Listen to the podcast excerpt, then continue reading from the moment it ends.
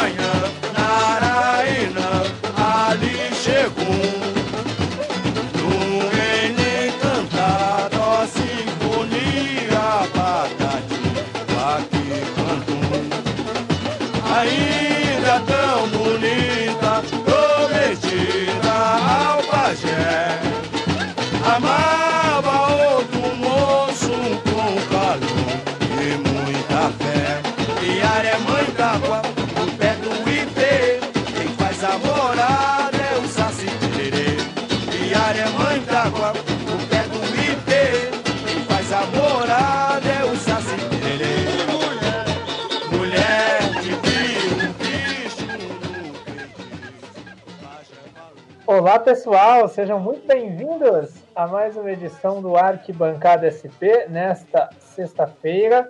A gente agora voltando ao, ao nosso horário tradicional das 8 da noite, né? Com a programação reformulada da Rádio Arquibancada. Você pode conferir os programas lá no canal do YouTube da Rádio Arquibancada sobre o Carnaval do Rio de Janeiro. E aqui a gente toca o Arquibancada SP. Você também pode nos ouvir em podcast no seu agregador favorito, então no site da Rádio Arquibancada. Hoje é um programa muito especial, né? A gente começou com samba da melhor qualidade, talvez o, o primeiro grande samba da história do Carnaval de São Paulo, que é o samba do Camisa Verde e Branco de 1977, Narainã. Quem já ouviu é, sabe, é, já conhece esse samba incrível que tem uma pegada diferente aí é, do que a gente se acostumou depois, mas é o marco do primeiro grande samba enredo do Carnaval de São Paulo. E a partir dele surgiram outras grandes obras que passaram pela Avenida Tiradentes é, pelos anos final dos anos 70 e anos 80. Esse vai ser o nosso tema hoje. A gente vai encerrar nossa série, né? Começou lá no mês passado, a gente passou pelas safras de 2010, de 2000, dos anos 90 e agora a gente chega para falar dos anos 80, uma época de ouro com obras inesquecíveis. A gente vai tocar alguns sambas para você hoje. Para quem conhece, cantar junto, para quem não conhece, passar a entender um pouco as grandes obras do Carnaval de São Paulo, pois São Paulo, sim, tem uma discografia muito interessante. Comigo para essa missão de relembrar clássicos incríveis do Carnaval paulistano está ele, Piero Fiorelli. Tudo bem, Piero? Fala, Miguel. Um abraço para você, todos os ouvintes do Arquibancada SP. Pois é, vamos que vamos, né? Falar de grandes obras, de um momento diferente do Carnaval. É, e os anos 80, que para mim são é, é, o grande momento, no quesito samba enredo, claro, do Carnaval de São Paulo. Temos obras belíssimas e acho que vai ter bastante coisa legal pra gente comentar no programa de hoje. Exatamente. Hoje a gente não vai ter os trashes, né, Malta? Hoje não é dia de trash. A gente se divertiu muito com os sambas trashes do, dos anos 90 em diante, mas hoje a gente vai falar só de coisa boa. É, hoje a gente vai falar de muita coisa boa, de muito samba bom, sambas com uma qualidade que assim revolucionaram, digamos assim, o padrão de samba em São Paulo. O Miguel aí falou do Narainã e o Narainã para mim é a grande é o grande marco assim, o que é o samba de São Paulo até Narainã é uma coisa e depois o que virou é uma outra coisa bem diferente, muito mais próximo do que a gente está acostumado. Mas obviamente não são sambas assim nem nem de, de longe parecidas com os atuais. Os atuais têm hoje muito mais é um rebuscamento assim em termos de letra, e letras mais extensas. Antigamente era uma coisa um pouquinho mais curta, um pouquinho mais objetiva e até uma coisa mais poesia, digamos assim. Uma coisa meio um pouco diferente do que a gente está acostumado. Mas hoje tem muita coisa boa, muita melodia linda, muita, muita letra didática e muita letra forte ao mesmo tempo. Tem muita coisa boa pra gente falar aí. É Narainã, que é um samba que fala de uma lenda indígena, né? E, e coloca a melodia de uma maneira muito agradável de se ouvir, o que não tinha antigamente, né, Malta? Até 76 era uma coisa muito lençol, não parecia nem samba enredo direito, é, era difícil de popularizar, né? Por isso que Narainã é tido como o samba que começou a fazer o Carnaval de São Paulo despontar nesse quesito. Eu acho que dois sambas desse ano de 77 conseguem isso. Esse, o Narainã, é o mais conhecido, até porque assim, samba campeão sempre fica mais conhecido que qualquer outro samba. Mas eu vou. Já, já meio que. Vocês aí. Mas eu também vou citar o samba do poeta do Miraí, acho um samba. Pra mim, o melhor samba da história do Rosas de Ouro. Acho um samba antológico. A forma como ele conta, a forma como ele. É, é um canto de saudade do poeta do Miraí. E acho, acho lindo, acho a letra um primor, um, a melodia assim, é um negócio que, que você canta e não percebe que tá cantando. Acho um primor, um samba. Pra mim, reitero, é o melhor samba da história do Rosas de Ouro, na minha opinião, assim, com muita folga. É, e aí, a partir daí, a história que começou foi, foi maravilhosa. Eu só queria falar antes das lives das escolas né, de, de samba, porque afinal de contas, é, muitos sambas históricos desses são cantados nas lives, né? É, para quem não viu, dá para assistir no YouTube. Tivemos no último domingo a live da Mocidade Alegre e a live da Nenê de Vila Matilde, né? É, ambas cantaram é, sambas históricos das escolas. E a live da Nenê foi um acontecimento, né? É, primeiro porque a qualidade foi boa. Segundo porque a audiência foi sensacional. Uma escola que está no terceiro grupo. É, a gente já explicou os motivos, né? Mas uma escola que está no terceiro grupo com mil pessoas assistindo de uma forma contínua. É, no momento que estava tendo Fla-Flu no YouTube. Pô, foi uma audiência incrível. E e também pelo Manteiga, né, Malta? Foi também algo inesquecível, né? Cara, é, é, assim, antes de a gente falar disso, eu vou falar disso aí. Cara, sério, desculpe começar a rir. É que toda vez que eu lembro da, da, da live, eu, eu, eu, fico, eu fico assim até sem graça. Porque o, o Manteiga, se alguém me contasse o que ele ia fazer, eu ia falar que, que é mentira, que é pegadinha e tal. Porque ele chegou no microfone oficial, a primeira frase que ele falou assim: Eu quero anunciar que eu tô saindo da escola de samba. Na hora, eu, eu tava com a live aberta no YouTube, eu tava do lado com a página do Twitter aberta. Vou escrever aqui, que largar eu comecei a digitar o tweet. Na mesma hora, nem, deu nem 10 segundos depois, ele falou assim: Eu vou anunciar que depois que eu fizer o enredo de dois, dos 100 anos da Nenê, em 2049, eu entrego a escola para minha filha ou para quem eu achar que eu devo entregar. Mas genialidades. É difícil, é difícil. É, tem, tem coisas do carnaval que a gente, que a gente passa, assim.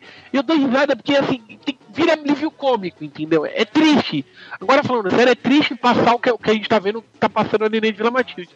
E aí a única forma de, de, de, tolerar tudo isso é dando risada das pessoas que tem que ser piada, que é o caso do Manteiga, entendeu?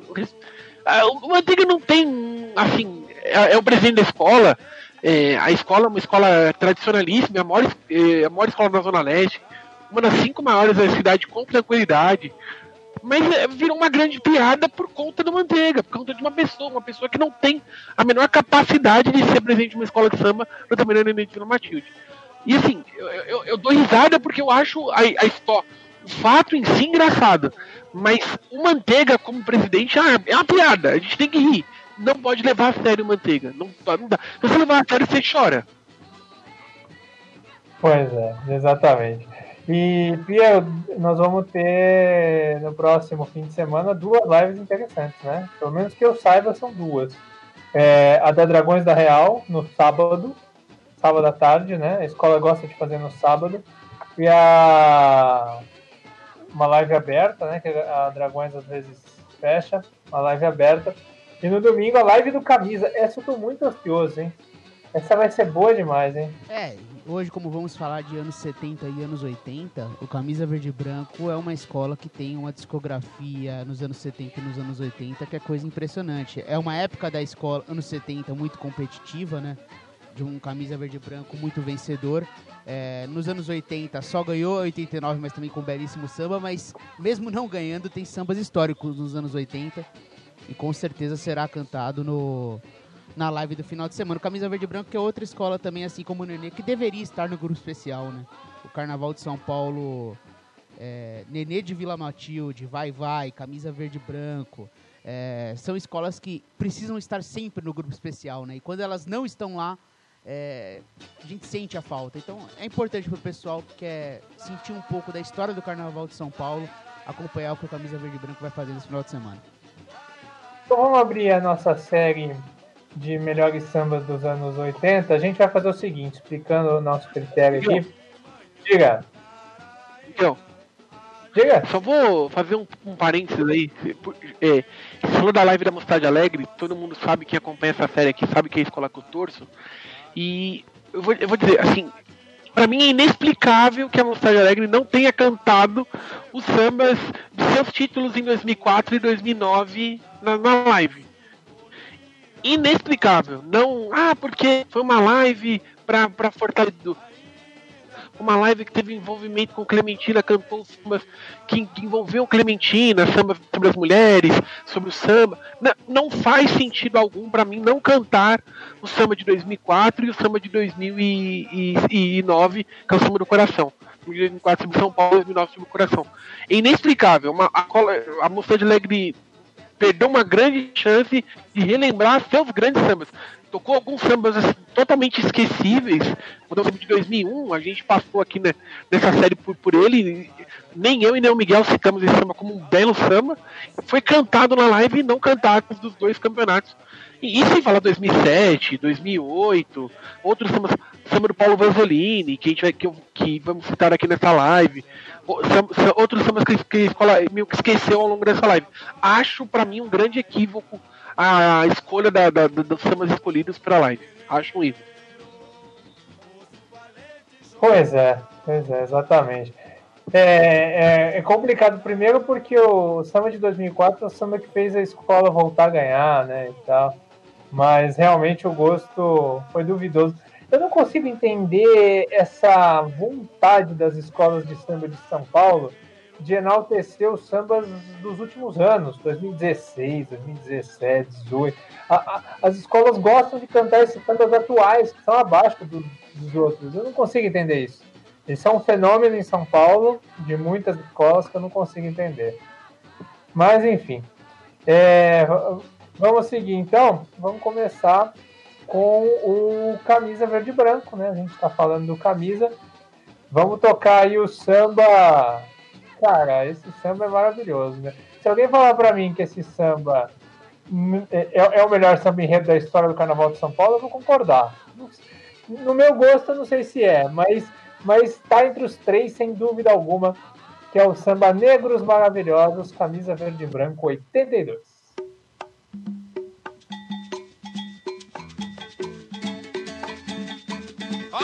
Maravilhoso, gente. Simbora. Camisa verde na passarela. Simbora, aí. Laia, laia, laia, laia, laia. Laia,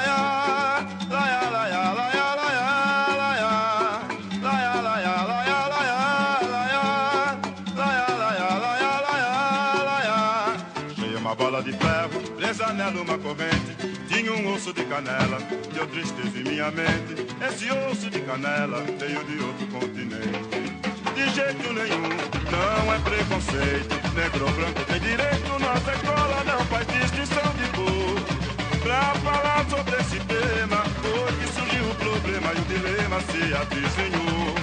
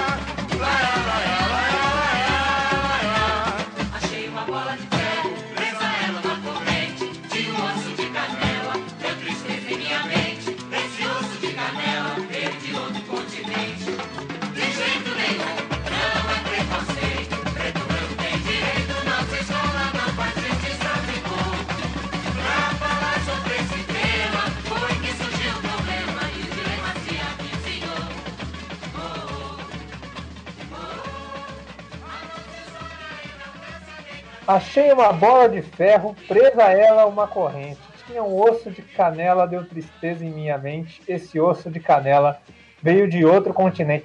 Piero, é, a poesia desse samba é- é- eu acho maravilhosa, eu acho incrível, cara. Eu sou apaixonado por esse samba. É, e isso é uma, uma característica muito forte também dos anos 70 e anos 80, né? É, é ainda o Carnaval de Escola de Samba de São Paulo falando muito sobre as suas raízes e falando muito sobre a cultura negra, né? Então, tudo isso eu acho que fica muito presente nos anos 80 e nos anos 70. E o Camisa Verde e Branco é uma escola que se sente confortável cantando assim, né? E isso aqui é uma obra de arte, né? Você, você falou da primeira, do primeiro, da primeira parte do samba, mas tem a melodia também, é- ela é, ela é muito gostosa de se ouvir, como as coisas vão acontecendo no samba e a melodia vai acompanhando. Pra mim é um dos grandes sambas da história do Carnaval de São Paulo, é, é daqueles que sempre vale a pena de revisitar e ouvir. E aí, Malta, por que só nutrido de Momo que o negro é genial? Esse samba. Eu sou apaixonado, esse samba tá no CD do Leandro Learte, inclusive, que é um CD que reúne grandes clássicos do Carnaval de São Paulo. Fica aí a minha recomendação aí pra todos que gostam do Carnaval de São Paulo e dos sambas de enredos de qualidade. Esse é muito bom. Ele tá. É um samba lindo. O Piero falou muito bem, a, a forma como a melodia vai se desenhando para acompanhar cada momento do samba, eu acho um primor e, o- e e o mais importante, assim, para mim, desse samba é a forma como ele exalta o negro sem em nenhum momento cair no clichê ou eh, de, de forma dramatizar, eh, fazer uma- um drama em torno da história. Ao contrário, a história é triste, é uma história forte, mas ao mesmo ela sempre ela mostra a força, a fortaleza do negro. Em nenhum momento o negro é colocado numa posição de inferioridade. Eu acho que é o grande mérito do samba em termos de letra. Assim. É um samba histórico, é fantástico.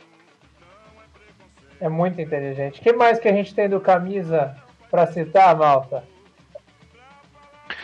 Eu vou citar o samba que, pra mim, se o samba de 82 é um samba histórico, é um samba maravilhoso, eu tenho que citar um samba que, se não é assim, um clássico, digamos assim, em termos de qualidade de melodia, de qualidade de letra, eu acho que ele retrata São Paulo de uma forma brilhante, que é o samba do Boa Noite São Paulo.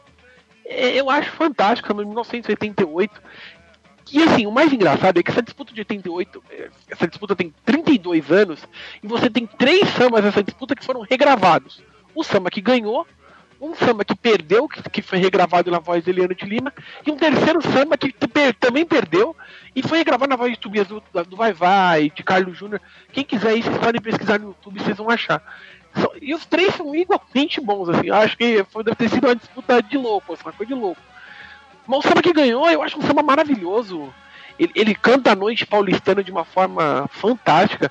Se você compara, você pega assim, compara o samba de, dois- de 88 sobre a noite paulistana e compara aquela, aquele samba da Mocidade Alegre de 2008 sobre, a, sobre São Paulo multicultural, a São Paulo tudo de bom, você vê a diferença de, de, de poesia, de riqueza na- na- nas expressões e na e até retratar São Paulo da forma como deveria ser retratado. Acho um samba maravilhoso. Pra mim é o grande destaque de, de- de- daquele, da, daquele momento do camisa ali entre 86 a 90 ali naqueles anos ali. Acho que o Camisa não ganhou o carnaval, o Camisa vai ganhar o carnaval 89, 90 e 91, mas acho que ele levou o melhor samba que ele levou naqueles anos ali é esse daí. Embora eu goste muito de praticamente todos, eu poderia estar aqui vários, poderia estar a 85. fundação primeira. Samba de 85 também é Pode falar. Pedro. O samba de 85, Menino Cor de Canela também é, maravilhoso. Né? também incrível. Barra Fundação Primeira, o samba que ganhou os campeonatos em 89 e 90 não, não são sambas ruins, ao contrário, são ótimos sambas. É que eu vou citar o 88 porque eu acho que é um samba bem paulistano e um samba bem camisa, assim. É uma coisa assim divertida, é uma coisa que você vai passando, você canta assim, você nem sente. A, a parte do garçom, eu acho espetacular, eu acho um samba maravilhoso. Vale muito a audição também de quem está nos ouvindo. É, você pega os sambas de 89 e 90, né? é, no, o de 89 é quem gasta tudo num dia, no outro assovia. Você e, o, e o de 80 é o samba do café, né? O Bye Bye Sarney. É, são dois sambas já de viés mais histórico e político, né? É, o de 88 tem essa pegada que marcou a discografia do Camisa, que é a coisa da, da, da brincadeira, da irreverência, de brincar com os hábitos, com a noite. A gente falou do samba de 95, né, na, na semana passada. E já 89 e 90 é é- são sambas mais sólidos, né? Falando sobre a história e tal. Mas eu gosto muito do samba do, do, de 90. Aguinaldo Amaral, né? É um samba que ele lembra muito bem, porque foi quando começou a trajetória dele no Camisa. E também é um samba bem legal.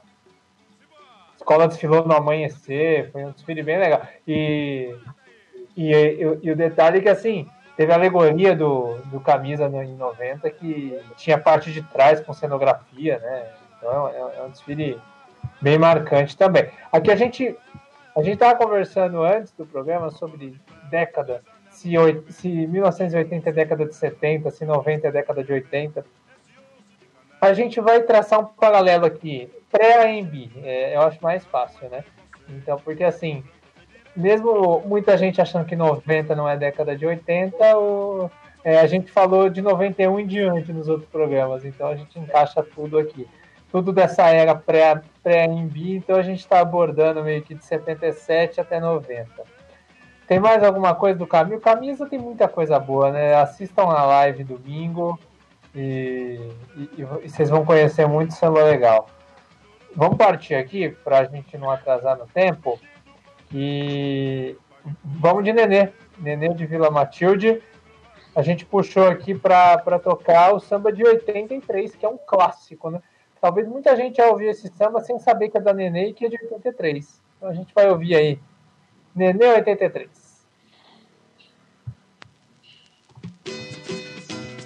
Alô, povão da Zona Leste, derruba meu manto azul e branco. Ilusão.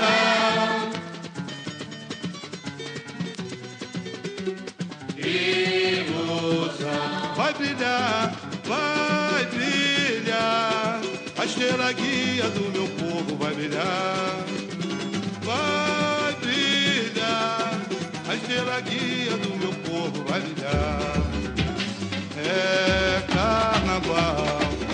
Samba mostra para o mundo seu encanto. Eu sou Nenê e me despacho neste manto azul e branco. Sou a fé, a esperança. Eu sou o sorriso de criança.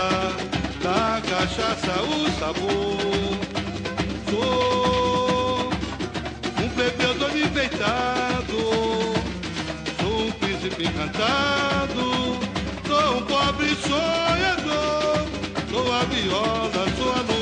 Clareia. Realidade de um sonho que vagueia. Sou ilusão, sou samba pé no chão. Eu sou a viola, sou a lua que clareia. Realidade de um sonho que vagueia.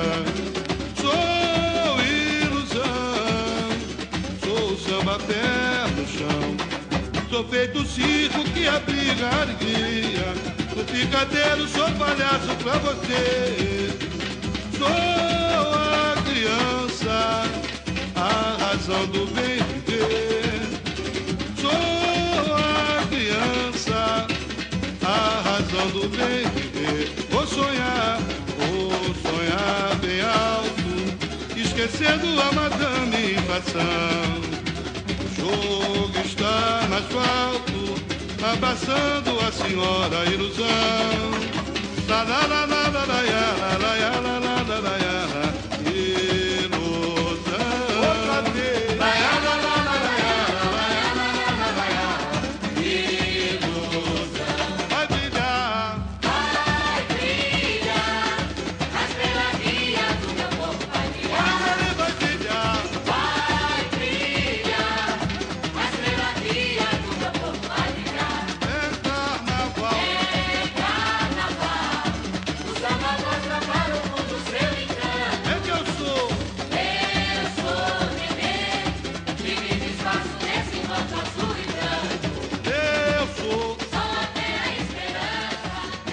Aí, de criança. samba da ilusão.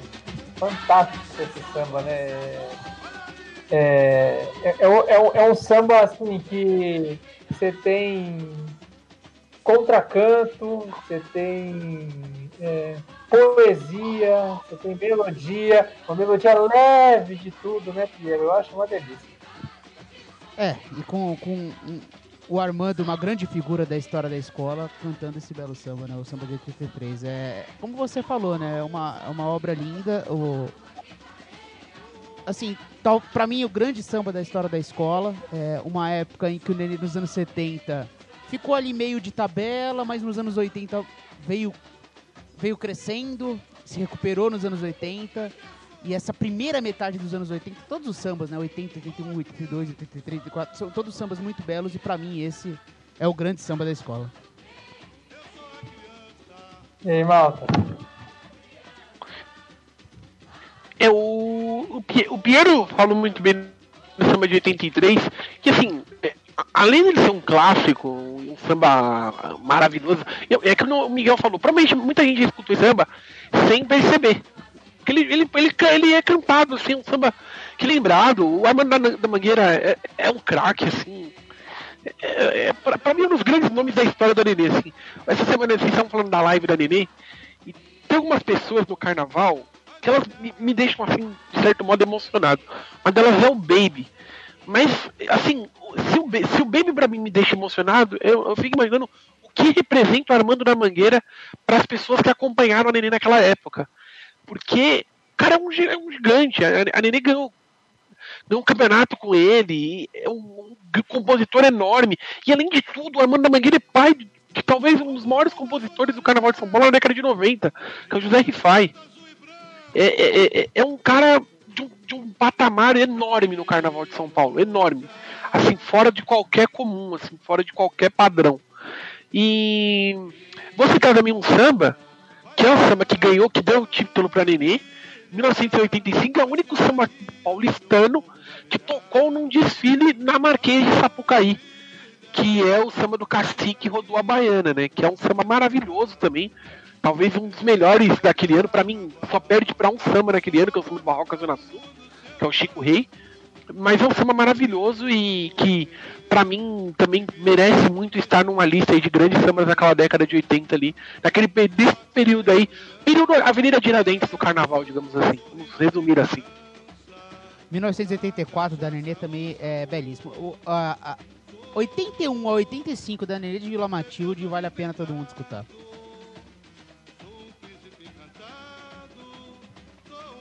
Tem 88 Vale, vale sem dúvida nenhuma. E assim, e, tem- e- e não, 88, que é o samba do Marco Antônio, que é o samba do Poeta Zona Leste Somos Nós, eu acho absurdo, absurdo, absurdo, absurdo. Acho um samba fantástico. Inclusive, não é, não é aqui, né, não é aqui uma pauta do programa, digamos assim, mas pra mim, a maior safra de samba enredo do Carnaval de São Paulo na história é 1988. Se você for pegar aí de 12 sambas daquele ano, sete eram pelo menos assim espetaculares. Espetaculares assim, com E maiúsculo ainda. Pode ficar despreocupado que é um samba espetacular mesmo. Beto falou Zona Leste somos nós, eu acho um samba. Aliás, samba. aliás, aliás, alguém precisa editar isso aí e colocar no YouTube, né? Porque não tem o CD inteiro de 88 no YouTube, né? Alguém precisava fazer essa Não. edição aí. Vamos ver, quem sabe a gente não faça. Porque não tem. Se você procurar o CD de 88 pra ouvir ele inteiro, você não acha. Você tem que procurar samba por samba por aí. Fica a dica É, de uma aí, você não acha. Faça aí. De uma vez você não acha, infelizmente. Mas é um baita CD, eu acho CD fantástico. É, é- é até legal explicar, porque assim, é, a gente vê, é, traçando paralelo com o Rio, né? O Rio de Janeiro tem muito mais material dos anos 80. Muito mais. Você tem todos os CDs no YouTube, você é, desfile, você tem basicamente todos completos. Você tem um, um material muito. perdão. Tem um material muito melhor de pesquisa, né? Inclusive É, acesso, o né, Carnaval Miguel? de São Paulo é mais ba- é, é, é menos, é bem menos. Inclusive acesso, né? Uma coisa que a gente sente falta do acesso também, de ter mais, mais materiais do acesso dos anos 80. O São Paulo, se você for pegar assim, sendo bem sincero com vocês, o Carnaval de São Paulo, em termos de material pra desfile, pra você ver desfile, ele começa meio que em 87.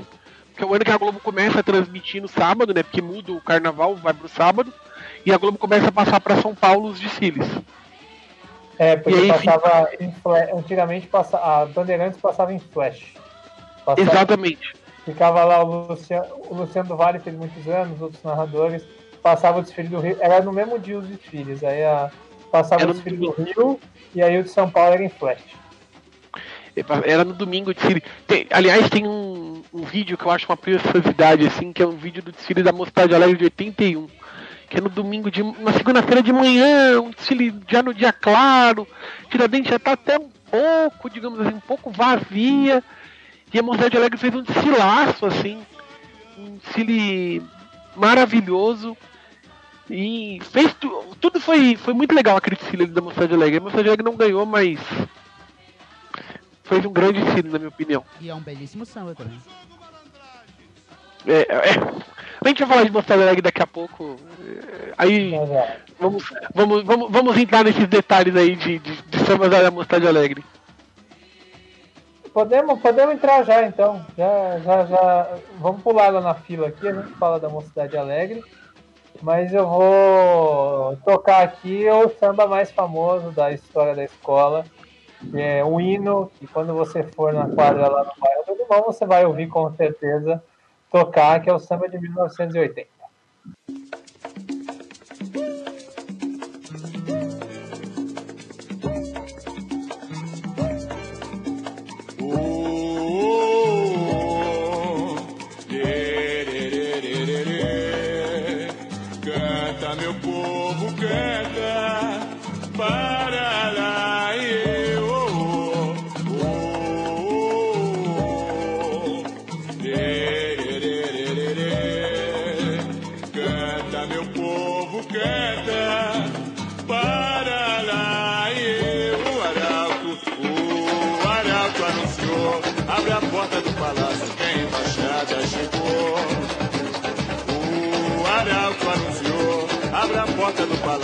embaixada chegou. Hoje é festa em Pernambuco para o governador. Que cortejo alucinante de batata e a gogô. Que cortejo alucinante de batata e a gogô. Dunga, dunga tarazirê.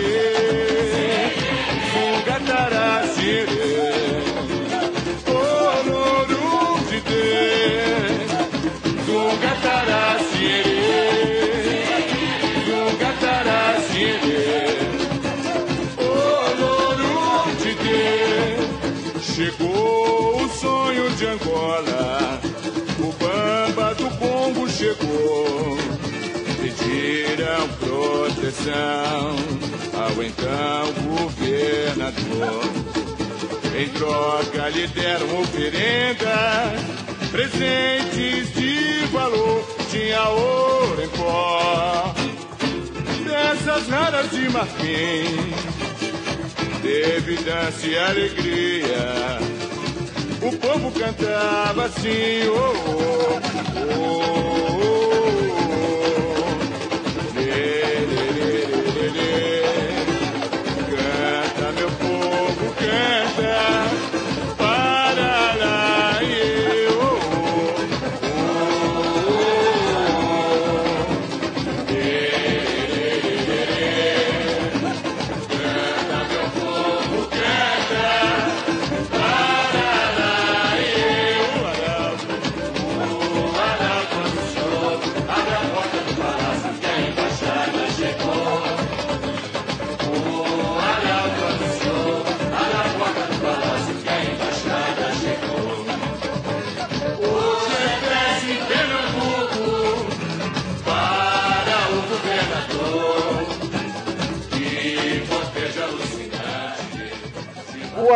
Arauto anunciou, abre as portas do palácio que a embaixada chegou, Bruno Malta. Esse, esse emociona a gente, hein?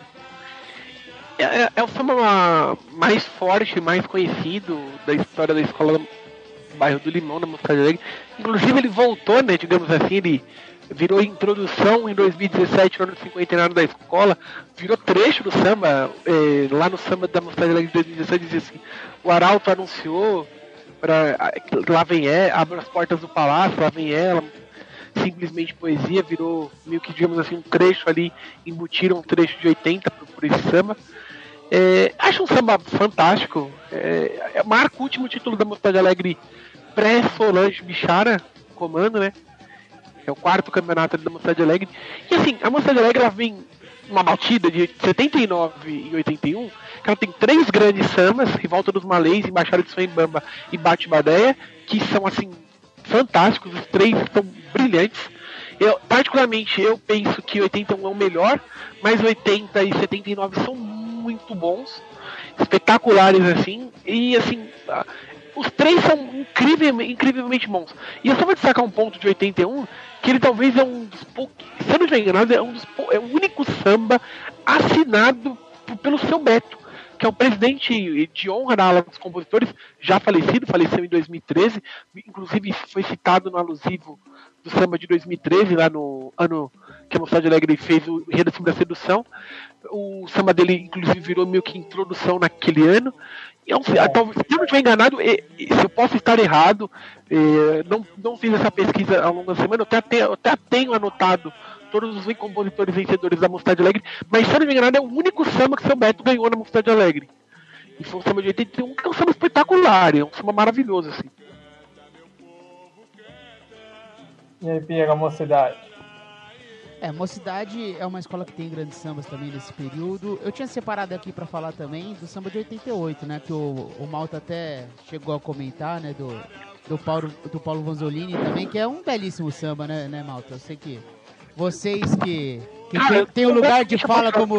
É, tem o lugar de fala como torcedor número um da, da mocidade, mas é um samba que eu adoro também escutar. Cara, sabe qual é o mais engraçado sobre, sobre o Paulo Vanzolini? O Paulo Vanzolini merece, merece uma citação. Assim, a Mocidade Alegre tinha feito um samba muito bom no ano anterior já, que era o samba sobre Moraes Sarmento, que era um samba bem bacana. Foram quatro anos do titular dessa Mocidade Alegre, quatro enredos legais e quatro enredos que deram bons sambas. Embora pra mim o melhor tenha sido Paulo Vanzolini. E sabe o que é o mais engraçado? A Mocidade Alegre perdeu esse carnaval por três pontos. Aí você fala assim, beleza, perdeu por três pontos, foi vice-campeã, o último vice-campeonato até 2003. Sabe por que a Mocidade Alegre perdeu três pontos, é, perdeu esse campeonato? Porque ela tomou a nota 7 em Samba Enredo, onde o jurado falou assim, se, ele, se o Paulo Vanzolini é cientista, ele não pode ser poeta, se ele é poeta, ele não pode ser cientista. É, tinha essas bizarrices no julgamento. É, A Mocidade Alegre perdeu o campeonato por causa disso. Que se ela tivesse essa nota 10, ela seria campeã, porque ela ganharia no vai no desembate. que o jurado é preconceituoso. Ou talvez tivesse um grande acordo nacional e os dois dividissem o título. Mas você ia ganhar o carnaval se ela tivesse tomado a nota, nota 10 em Enredo, mas tomou um 7. Ela, e olha só colocou assim: se ele, se ele é cientista, ele não pode ser poeta. Se ele é poeta, não pode ser cientista. 7. Ah, essas coisas do Carnaval de São Paulo. Mas eu, eu digo que eu prefiro um 7 bizarro do que um 10 pra todo mundo em Samba Enredo. Eu não mudo essa minha ideia, por mais bizarro que o 7 possa parecer. Lembrando que esse 7 na época era um 9,7 de hoje. Sempre lembrando isso. Que não tinha 9,5, era 10, 9, 8, 7. Então equivale ao 9,7 atual. Sempre é bom deixar isso, isso bem claro. Mas, É. é, é, e só pra fechar mesmo, mas é um grande samba. Pra mim, é um dos meus sambas favoritos da história da Mocidade Alegre. Tá no meu top 10. O refrão Acho me incomoda um pouco. O refrão, o re- a melodia do refrão me incomoda um pouquinho. Mas o resto do samba eu acho fantástico. E, e- e seria o último título, se a Alegre tivesse ganhado, seria o último título que seu Juarez teria como presidente da escola. Inclusive, é uma mágoa que ele, que ele carregou assim. Quem, acom- quem, se alguém tiver curiosidade, assista uma, uma- uma- uma- um programa que a cultura fez na década de 90. Se vocês assistirem, vocês vão ver algumas coisas assim muito engraçadas. Primeiro é a Solange o Sombra sentados assim na plateia. Já a Solange era diretora de, de carnaval da escola, o Sombra já era o mestre de bateria. Isso era na década de 90, acho que 98 ou 99. A Elaine como a presidente, que era lá na- no palco, e o Sérgio Juarez falando assim, ah, em 1988 nós levamos um set por isso, isso, isso, isso, é uma coisa que eu não aceito até hoje, porque aquilo ficou engasgado na, na, na, na garganta do pessoal da Mocidade Alegre até ganhar o Carnaval de 2004. Aí meio que esqueceram o Paulo Vasolini pra lá, mas o desfile do Paulo Vasolini também é muito bom. Inclusive esse desfile tem inteiro no YouTube, é maravilhoso, vale assistir. Grande desfile, grande, grande, grande vice-campeonato da Mocidade Alegre. É, e o Malta falou, o samba de 87 também é muito legal, do Moraes Sarmento. Acho que é um samba baixo, mas também é um dos bons sambas dos anos 80 na cidade. Muito bom, muito bom. E, e, e, e- foi bacana que ambos os dois, os, os dois foram homenageados vivos, né? Tanto Moraes Sarmento quanto Paulo Vasolini, eles foram homenageados de fato vivos. Paulo Vasolini estava emocionadíssimo na entrada da Avenida Tiradentes, assim, na entrada da pista. Você vê ele, ele, tipo assim, ele não consegue nem falar com a, com a transmissão da TV Cultura, porque ele não. Ele estava muito emocionado de ver a história dele ser tratada na avenida. É muito bacana. É um desfile que vale, assim, a, a, se a década de 90 é a- a- você pode. Se você é torcedor Mocidade Alegre, você não, não pesquise nada sobre a década de 90. Esqueça. Finge que ela não existiu pra escola. Mas a década de 80 vale muitos, muitas menções. 81, 88, 87, 80. Tem muita coisa boa nessa década de 80 aí. Pois é, exatamente. É, vamos de vai vai então. É, a gente, o vai vai a gente vai fugir do trivial um pouco, né? É, o, o normal aqui seria tocar ou Jorge Amado 88 ou samba de 1982, mas a gente vai pular um pouco para os anos 70, vamos relembrar um samba histórico sobre Noel Rosa que até alguns baluartes já cantaram, o Monarco já gravou versão desse samba, é um samba que até entre o- os figurões lá no Rio de Janeiro é muito lembrado, que é o samba de 78. Ouvi um acorde bem distante, que fascinante parecia vir do céu. Envolto na magia de um samba de Noel, senti que retornava à vida. Nosso poeta o Senhor levou, ressuscitava na avenida. E hoje o poeta de novo desperta no povo recordações. Num turbilhão de poesias palpitando de alegria os nossos corações. Oh, que saudades dos bambas da Filha Isabel. Do café Lice da Boêmia E do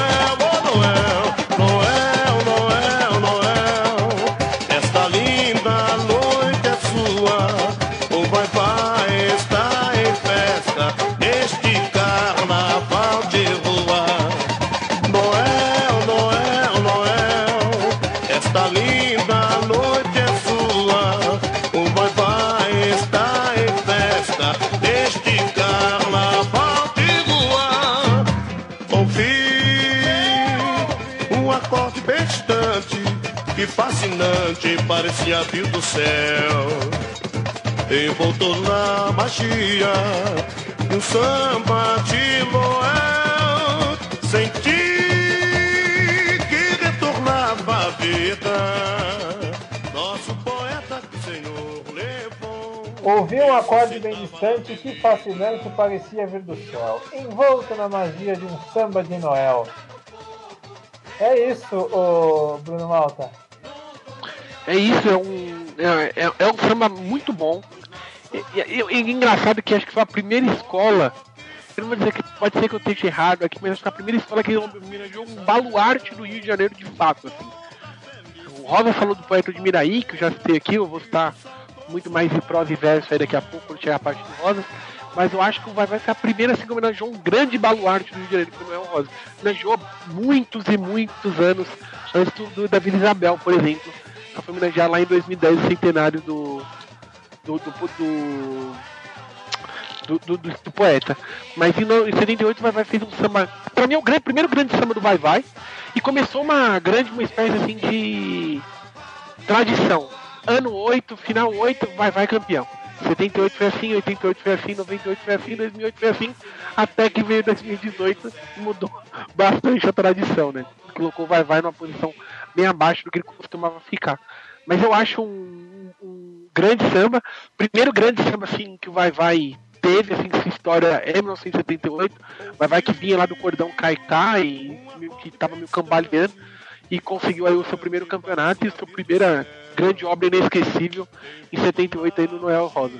E, e é o típico samba que mostra como você pode homenagear uma grande figura sem cair na, na concha de retalhos, né? Você não precisa ficar colocando trechos de músicas ou títulos de sambas para você homenagear uma pessoa. Você só falar do sentimento do poeta, da saudade, é, até da morte.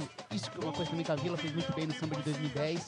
E aqui o Vai Vai faz isso de forma brilhante. Como você pode fazer poesia, homenagear uma pessoa da música, sem precisar necessariamente ficar colocando grandes sambas ou grandes, grandes músicas daquela pessoa. Né? Eu acho que é uma coisa que as escolas de samba acabam caindo na pegadinha ao- nos últimos anos, é principalmente nos anos 90 e nos anos 2000. O, o, Mas- e, e o Piero, isso a gente vai ver também no, no Rosas, o poeta do Miraí. Eu falo muito desse samba do poeta do Miraí porque eu acho que ele. Cara, eu, eu, eu sou muito suspeito pra falar desse samba, porque desde que eu descobri samba, eu, eu, eu, eu reconheço, tenho descoberto muita coisa nos últimos, nos últimos anos aí. Descobri samba mais ou menos aí lá pelos idos de 2018, 2019. E é um samba que eu sou completamente apaixonado. Porque é um samba que ele não tem nada de tipo citar música, citar obra. Ele conta a saudade do poeta de Miraí. Ah, é- é- enfim, eu acho que o que o Piero falou faz todo sentido e, e realmente é o grande mérito desse samba do, do Vai Vai sobre o Noel Rosa. É, eu acho legal que as temáticas, apesar de semelhantes, são diferentes do samba de 2010, genial do Martinho da Vila sobre Noel, e, e esse, né? Porque o Martinho da Vila ele, ele conta o nascimento, né? Com aquela frase brilhante do veio ao planeta nos auspícios de um cometa, né? Que foi no mesmo ano da passagem do cometa Halley, em 1910. E, e, e aí ele vai passando pela vida, e aí a segunda do samba fala da, da, da morte do Noel. Aqui seria como se o Noel ressuscitasse e relembrasse os grandes momentos dele. né?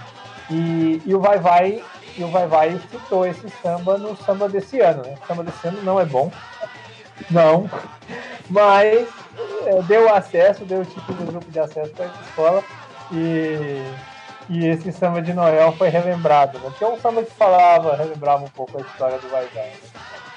É, vamos falar dos clássicos então do Vai Vai, Piero, rapidinho.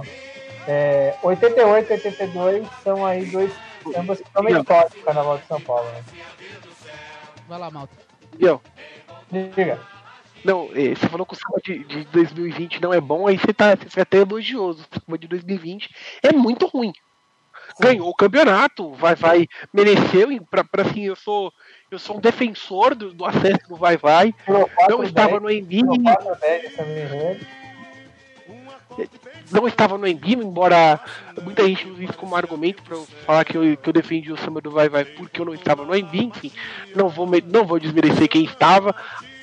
Penso eu que para mim foi um acesso justo, embora jamais seja uma coisa plausível subir com 270 pontos de forma inquestionável como foi. Isso é um outro ponto. Mas o samba de 2020 é muito ruim. Ponto. É um samba terrível.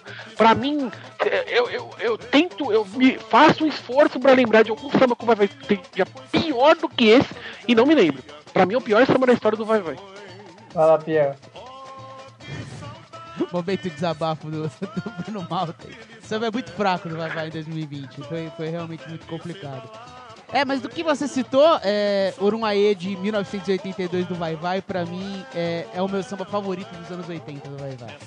É, eu acho uma obra linda. Também é, é outra obra que se caracteriza por, por uma grande melodia. E, e, e para mim é algo fundamental, né? A letra, a poesia, tudo é muito importante, mas melodias gostosas eu acho que é uma grande marca dos anos 80, né? E, e acho que é isso que, o- que o Vai Vai entrega no, no samba de 82, que pra mim é meu samba favorito. Pois é, e 88 é o samba de Jorge Amado, que quem frequenta quadra, quem frequenta ensaio. Quadra É o não, porque eles, não, famoso, eles né? não cantam muito samba. Quadra eles não cantam muito samba antigo na quadra, é uma coisa que vai vai tem como, como peculiaridade.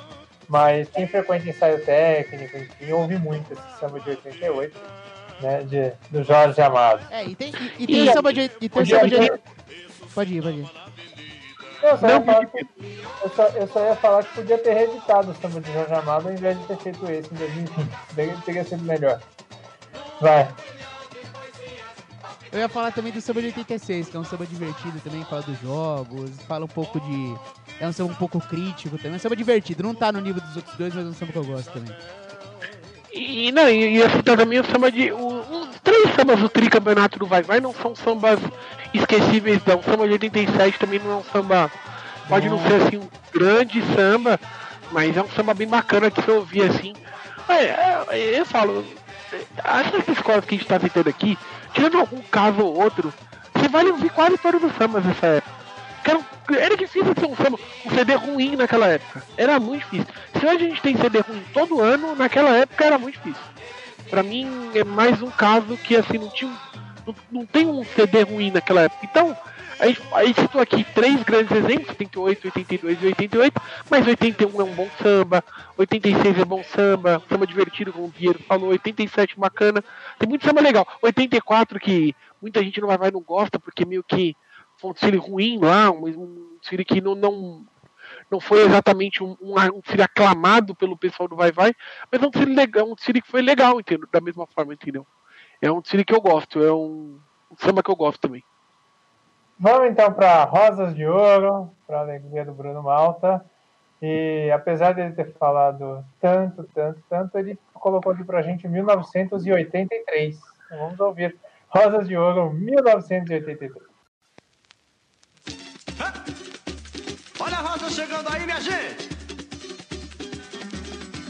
Lá, lá, lá, ya, lá, ya. Lá, lá, ya. Lá, lá, ya, lá, lá, ya, lá,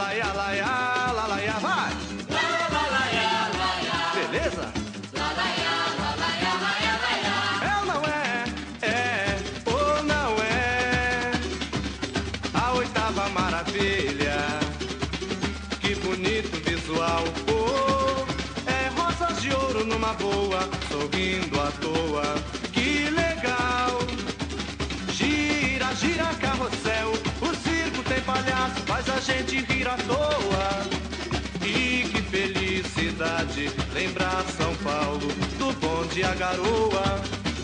Moço elegante, almofadinha, de palheta, cravo na lapela. Seresteiro, cadê a serenata? A lua cor de prata, flores pra donzela. Seresteiro, cadê a serenata? E a lua cor de prata, flores pra donzela.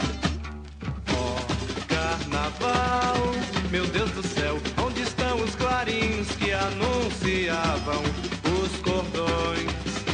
O corso, confete, serpentina, pirro e colombina que alegravam multidões. A cortina vai se abrindo lentamente. Eis o palco de luzes faiscantes. O show é maravilhoso, tem plumas paetês e vedetes fascinantes. Que beleza o teatro de revista. O habituê no seu traje principal. Casaco de pele, chapéu e piscine. Era o que não faltava no municipal. Vamos, gente. Lá, lá, lá, lá,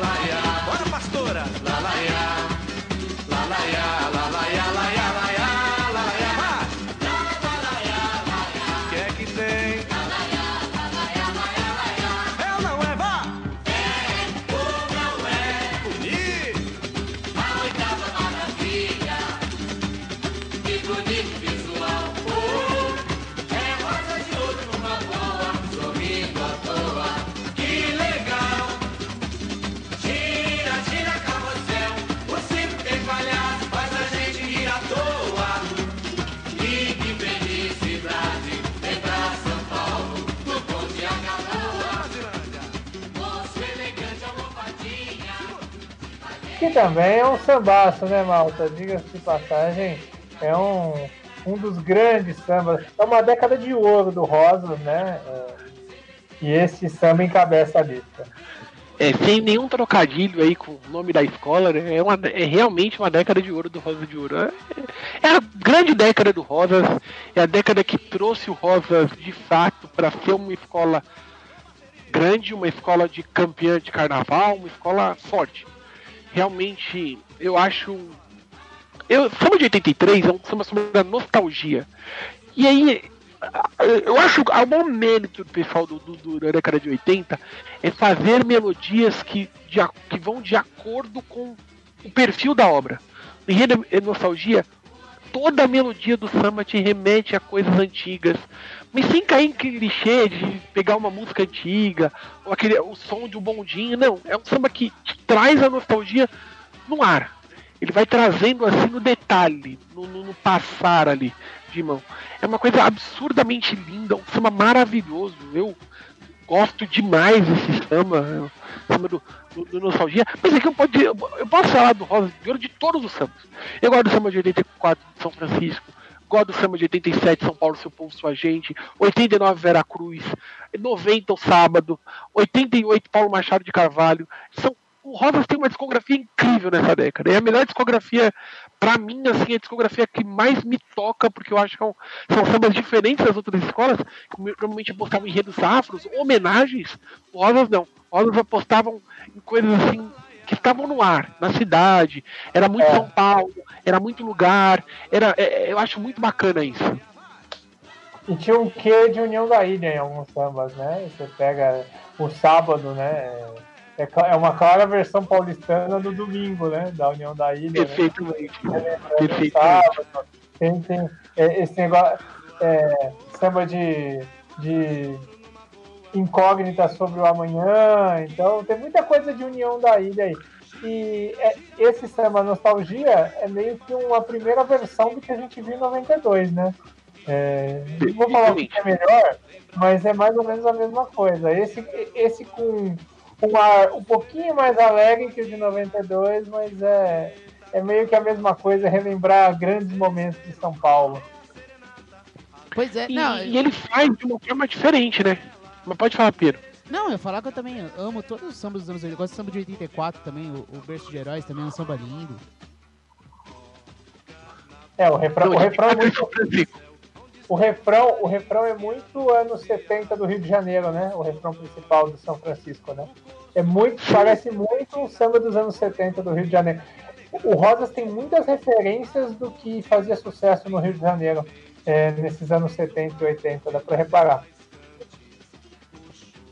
Sim, não, o, o Rosas ele tinha todo um, um perfil muito especial. Porque assim, vocês o, o, Rosas é a escola mais nova dessas escolas que a gente tá falando. Porque assim, se você for pegar. é, é, A gente vai falar ainda da sexta escola, mas eu já vou citar aqui pra vocês que é o Peruche. Todo mundo imagina que é. Mas Nenê Peruche é, eram escolas tradicionais, da década de 40, 50 já, a, Nenê no final da década de 40. O Vai Vai e o Camisa, eles tinham um tempo do cordão, então eles eram, eram entidades carnavalescas tradicionais. E aí você tinha uma escola, que é a Mocidade Alegre, que, né, que meio que era o meio do caminho. Era porque ela surge como um bloco e vira escola de samba. O Rosas, o Rosas ele surgiu já como escola de samba, surgiu meio que querendo beber um pouco da fonte de todo mundo, só que ao mesmo tempo ele criou uma identidade dele. O Rosas de Ouro tem uma identidade dele. Tem uma, um perfil Rosas de Ouro. Não é um, ele não, ele não tem, não tem nada a ver com Mocidade Alegre, não tem nada a ver com Vai Vai. Tem, o Rosas de Ouro é o Rosas de Ouro. Não tem outra escola parecida em São Paulo com Rosas. Rosas canta São Paulo de uma forma única, Rosas canta personalidade de uma forma única, Rosas tem essa linha de enredos aí lúdicos, que misturam, tem coisas de objetos, por exemplo, você colocar ali o enredo do chocolate, por exemplo, do- já nos anos 2010, você pega outros enredos, ali, Circuito das Frutas, você pega na década de 90, Paixão Nacional, tudo no Rosas tem uma peculiaridade que a escola é única. E eu acho que o maior mérito foi o Rosas querer beber da fonte das grandes escolas, mas sem abrir mão de criar sua própria identidade. Eu acho que é o grande mérito. Isso que tornou Rosas, para mim, um sexto elemento desse grupo. E hoje, para mim, é tranquilamente uma das. Pra mim é top 3 do, de, de escolas do grupo especial de São Paulo, assim. É. Até quando o enredo é ruim, quando o desfile é ruim, o Rosas faz sambas aceitáveis. É, é- Sem dúvida. Ah, e, e- e- e claro, é, eu vou citar aqui o samba do poeta do Miraí, que já citei bastante. sério? Sério, já citei bastante aqui hoje, mas eu acho esse samba. eh, Se alguém me perguntar qual que é o melhor samba da história do Rosas, qual que é um dos três melhores sambas do Carnaval de São Paulo, eu vou citar esse samba. Porque esse samba é maravilhoso, ele foi gravado pelo Jair Rodrigues. É, é uma coisa brilhante, eu acho incrível, eu acho um samba incrível. Eu, eu- eu- eu tenho aqui um. Eu fiz, fiz questão de pegar aqui um pedaço da Ô, ô, letra. Malta. Pode falar. Não, eu ia falar, já que, já que você gosta tanto, vamos colocar um trechinho desse samba também pra galera ouvir. Vamos. Por favor, por favor. É um samba maravilhoso.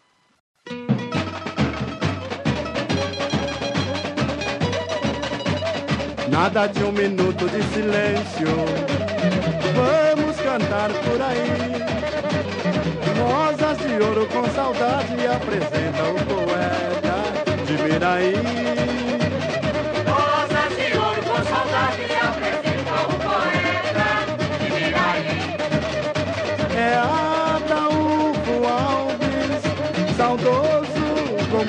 Compositor. Sua voz emudeceu, mas cantaremos em seu louvor. Leva meu samba neste colorido sem igual, numa cadência de bamba, recordando o poeta imortal. O compositor apaixonado falou do seu tempo de criança. Contou pra gente com saudade o que trazia na lembrança. Agora descansa em paz. Amélia diz ainda que te ama. Só assim compreendemos que morre o homem, fica a fama. Que sensação maravilhosa, que linda recordação. Uma singela homenagem carinhosa, é nossa gratidão. Você vai ver, tá tudo aí. Só falta ele, o poeta de Miraí. Declame, Bruno Malta. Não, eu ia- só assim compreendemos que morre o homem fica a fama. Que sensação maravilhosa, que linda recordação. É uma singela homenagem carinhosa. É a nossa gratidão. Você vai ver, tá tudo aí. Só falta ele, o poeta de Miraí. Pois é, a homenagem ao Ataúfo Alves é, é, é realmente um, um, um samba histórico maravilhoso do Rodas de Ouro. E a gente vai fechar, a gente vai fechar o programa com o samba do Rodas de Ouro, então daqui a pouco a gente vai tocar mais um ainda. Vamos pro Peruche então? O, o, o, o Peruche, cara, é difícil escolher um, né? Mas o problema é que tem um que é acima de todos, né? Tem vários que eu sou apaixonado, mas o de 89 com o jamelão de intérprete é fabuloso, né? Então a gente vai ouvir aí Peruche 89. Alô,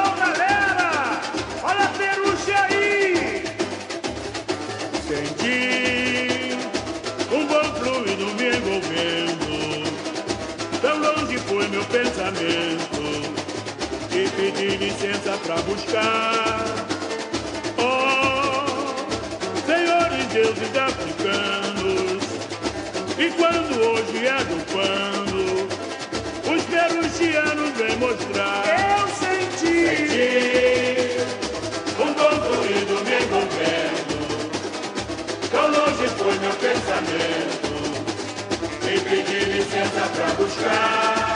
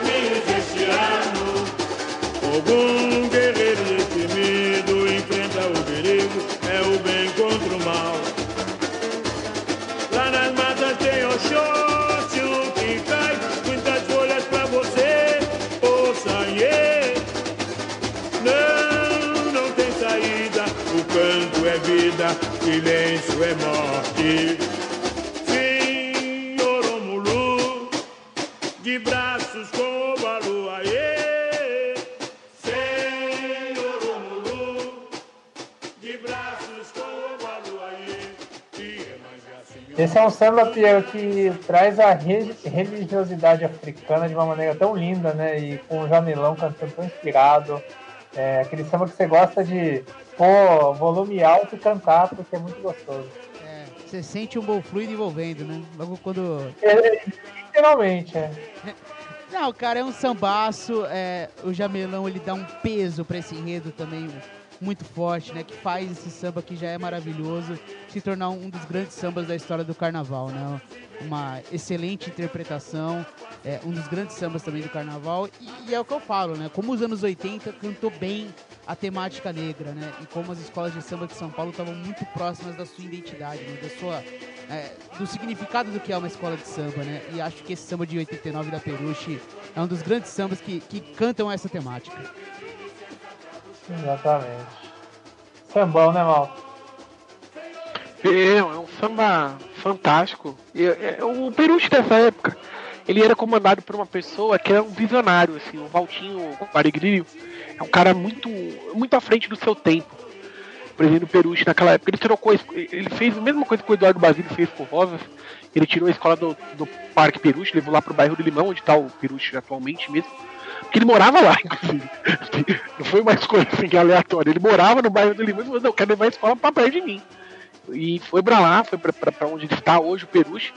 É um Lembrando que, só pra, só pra abrir um parênteses, o Peruche é vizinho da Mocidade Alegre, né? São basicamente, mesma rua. praticamente a mesma rua, é quase um muro separando as duas. Não, é, é literalmente a mesma rua, é na mesma calçada, inclusive. Você vai andando assim, você passa o Peruche, você vai. Se você for seguindo, você vai encontrar da, da Mocidade Alegre ali 40, 50 metros, assim, uma distância muito curta. É que a Mocidade Alegre foi pra lá depois, né? O Peruche foi primeiro, o Peruche era do Parque Peruche, foi pra lá, o Valtinho levou a escola pra lá porque ele queria uma escola perto da, da casa dele. E foi basicamente por isso que ele assumiu a escola. Primeira hoje- E hoje isso virou, isso virou contra a escola, né? Porque você tem a, a, a comunidade da Mocidade Alegre lá, que é muito forte, e o Império da Casa Verde acaba pegando também muito componente, né? Isso, é- isso acabou virando contra a escola hoje em dia. Porque naquela época ele não podia imaginar, né? Não, já. Inclusive porque naquela época, um, um- talvez o grande fiador do Nírios do Peruche é talvez o grande fiador da Império de Casa Verde, né? Que era o Chico Honda, que ajudava também a escola já desde aquela época. Chico Honda sempre gostou de carnaval, sempre gostou de samba e já tinha lá seus projetos ali, digamos assim, digamos assim, de, de contravenção, podemos dizer assim, e já estava ajudando ali o Peruche, tanto que ele bancou boa parte ali do- do- dos devaneios do seu Valtinho. O Valtinho era um, um cara muito visionário, um cara à frente do tempo dele. Ele levou a escola para lá e trouxe pessoas assim do mais alto calibre do Carnaval do Rio de Janeiro. Joãozinho 30, eh, Jamelão, Laíla, ele levou harmonias do camisa verde e branco, todo mundo pro Peruche. Então ele era um cara muito visionário, um cara que tratava o carnaval de uma coisa muito séria, muito empresarial. Isso, a única coisa que faltou ao Valtinho foi ser coroado com um campeonato no grupo especial. É, o Peruche bateu na trave vários anos. 89, que a gente está citando aí o samba, era um samba maravilhoso. Perdeu o carnaval numa apuração estranhíssima, inclusive. O seu Carlos Alberto Tobias acabou a apuração. levou- acabou a apuração faltando quesito. Falou assim: se não tem mais quesito, não tem mais apuração. Levou a nota para casa, ninguém sabe quem ia ganhar de fato. Camisa É. dele aquele carnaval. Tem coisas estranhas, digamos assim. É, não é de hoje, né? Que essas coisas acontecem, né? Pois é. Peruche, Piero, dá pra citar 85, né? Obviamente, Poliana de Lima, que mais? Então, o, o Peruche é uma escola também que tem, que tem grandes sambas nesse período, né? É uma escola tradicional do Carnaval de São Paulo, que, que vem do- dos anos 60 e 50 can- ganhando Carnaval em São Paulo, né? Eu separei aqui alguns sambas, eu gosto muito do samba de 87, é, O Sol, a Luz, a Vida, é um samba que eu gosto bastante do Lídio do Peruche. É, gosto bastante também do samba de 85, Água Cristalina. É, tem o samba do Benjamin de Oliveira também, do Peruche de 86, que é um samba muito bacana. É, no geral, também é uma outra escola que tem uma grande safra de samba dos anos 80. E 88, né? É, sim, claro. 88 é, é talvez o, o grande clássico ali daquele período, fora 89. Né? Aí eu vou citar um samba que vocês não citaram ainda, que é o samba do Roma Pagã, que é o de 90. Joãozinho tem. Oh, É, Que desfile gostoso, né? Que desfile divertido, que samba divertidíssimo, mano. Eu acho esse samba maravilhoso. verdade. Essa época da Peruche. Em 88 foi Eliana de Lima e Jamelão juntos, né? É, E, É, e não, e detalhe, Eliana de Lima engolindo o Jamelão. Não é que a Eliana de Lima cantou lado do Jamelão. Ela engoliu o Jamelão. Eliana de Lima. eh, uma das- Tá aí uma outra pessoa assim. Ela é mais exaltada e tal, mas tá aí uma figura subestimadíssima no estado do Carnaval de São Paulo. E gente, ela cantou com o maior de samba de samba enredo da história. E não é que ela cantou do lado dele, ela simplesmente engoliu o cara dentro do desfile, entendeu? É uma coisa de louco. É, É coisa de maluco aquilo. e- e ela cantou grandes sambas na Avenida também, né? Não só na, na Peruche, como na Leandro, né? Da Leandro também. A gente vai falar daqui a pouco da Leandro, né? A Leandro tem talvez aí um dos clássicos do Carnaval de São Paulo, um dos clássicos mais conhecidos do Carnaval de São Paulo e eternizado na voz dela. Tanto que assim, ele passou na Avenida depois e eu acho que ninguém lembra dele na Avenida em 2017, lem- mas lembra de 89, né? Muito bem, então agora vocês falando, Leandro, agora a gente vai passar aqui alguns sambas fora desse grupo das três grandes dos anos 80 que são históricos, né? Tem alguns que são históricos, todos esses, esses que a gente vai tocar aqui todos são. Vamos começar com o da Leandro de Itaquera, então, que para mim é o grande samba da história do Carnaval de São Paulo. Eu não, não entro em discussão tal, tem gente que acha que é, tem gente que acha que não. Para mim é né, que é o samba do Leandro de Itaquera, 1989, Babalotinho.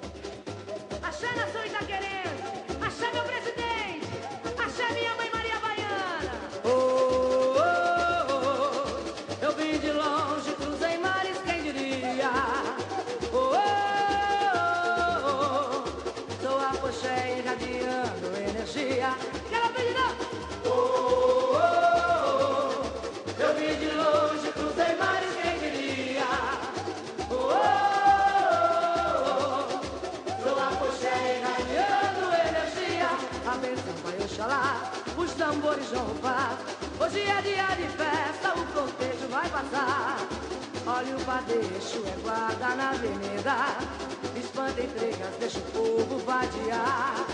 Olha o padeixo é guarda na avenida. Espanta intrigas,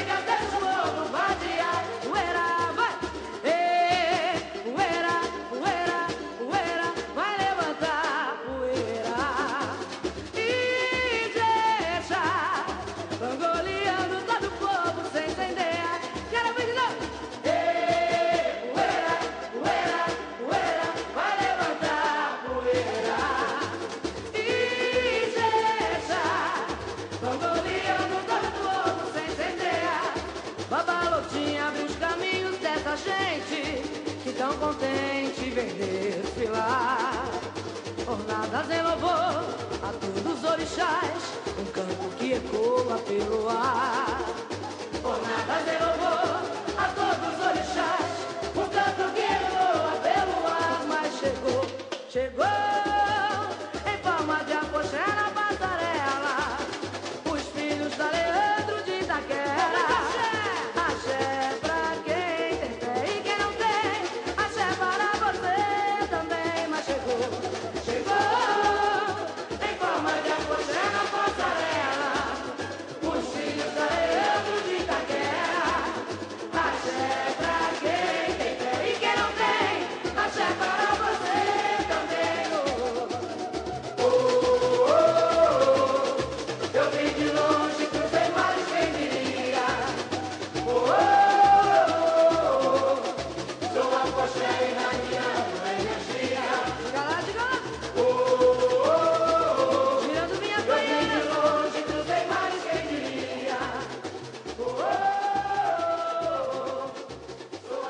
Tá aí.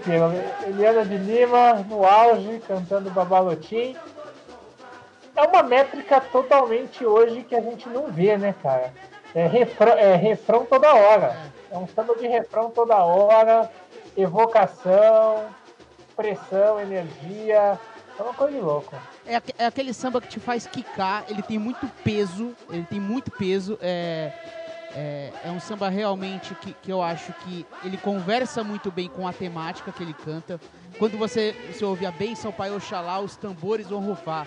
Hoje é dia de festa, o cortejo vai passar. Todas essas coisas são muito fortes, assim. É, é um samba que você sente que a escola ela entra forte na avenida. Então é, é um sambaço, um dos sambas também que eu mais ouvi na vida aqui do Carnaval de São Paulo. Teve reedição, né, como, como o Malta muito bem falou. É, é um dos grandes sambas do Carnaval de São Paulo também. Eu não sei se é o meu favorito, mas está aí com certeza entre os grandes. Pois é. Pois é, é um samba incrível. Babalotim, Malta. O, o Babalotinha é, é, é um samba fora do comum, fora do padrão. Ele não, é assim, eu, eu falo pra vocês, assim, agora que não tô desmerecendo, ao contrário, acho que pra mim são cinco maiores do Carnaval de São Paulo, sem dúvida nenhuma. Mas eu tenho muita dificuldade, e assim, visto o que aconteceu em 2017, eu acho que esse samba não funciona fora daquele período. O samba de 89, se você pega o desfile, do, como o público reagiu a esse samba, é uma coisa muito especial, uma coisa muito fora do padrão, assim. Até pra década. E olha que naquela década a gente tinha movimentações grandes de torcida, de reações populares, assim. Eu acho um samba muito, muito único. Ele não tem padrão de samba enredo, ele tem um padrão muito, muito único dele. É, é, o, o padrão dele é único. Não, não existe comparação com qualquer outro samba. Se você for É, fazer um é, samba. é um- vai, vai, vai, completa. não, pode, pode, pode, pode, pode, pode, Eu só pode, ia- pode, me diga. Eu só ia falar que se você fizer um samba hoje com refrão, refrão, refrão, refrão, talvez hoje seja um fiasco. É, é uma coisa especial que deu muito certo nesse samba, eu concordo com você. Exatamente não, porque ali o que aconteceu foi uma coisa muito única.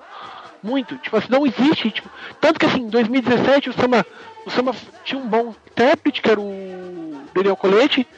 é, passou numa, numa avenida que, tipo assim, se você for pensar, quem vai no acesso, vai porque gosta do carnaval. Não é um público que não gosta de carnaval e tá querendo ir lá pra. Ah, eu quero curtir o momento. Não, gosta do carnaval, gosta de samba enredo. E ele não teve nem 10% do efeito que você imaginava que ele teria. Se você for comparar, se você for pegar ali, naquele ano, naquele ano de 2017, uma outra reedição de 2003, que foi a reedição do, do do, do João Cândido, funcionou muito mais para a Avenida. Então acho que o que aconteceu naquele ano foi uma coisa muito única e muito especial. Esse samba ele foi feito para o momento certo, para a época certa, e eu acho que ele passou seu recado com uma competência absurda. Tanto que ele tá na nossa lista de grandes sambas daquele, daquele momento e da história do Carnaval de São Paulo. Sem dúvida alguma. Vamos baixar um ano para vamos baixar um ano para 88 e falar de Colorado do Brás, né? Do grande samba dos catopês, alô Dom Marcos, hein? Que coisa linda.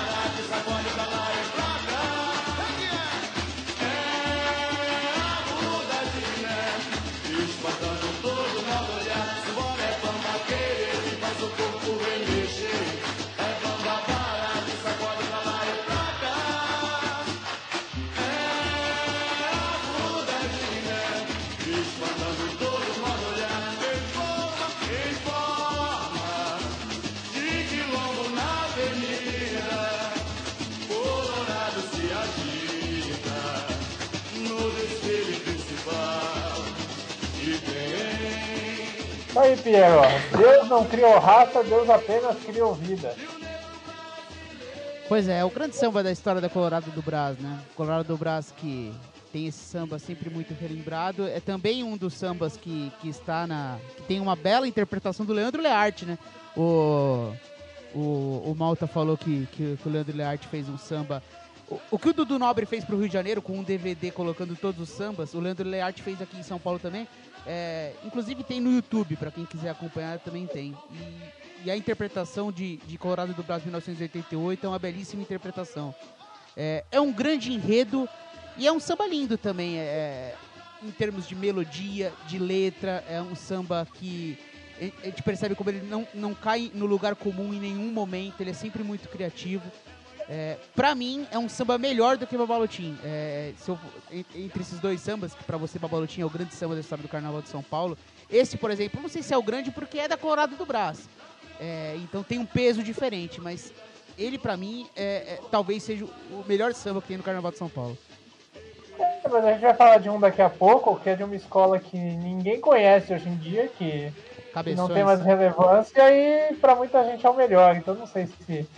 e- eu, eu- até falei no programa da semana passada que sobre o samba da Unidos de São Miguel, de 94 e tal. Então, o, o fato de ser de uma escola pequena também às vezes não, não, não menospreza o samba.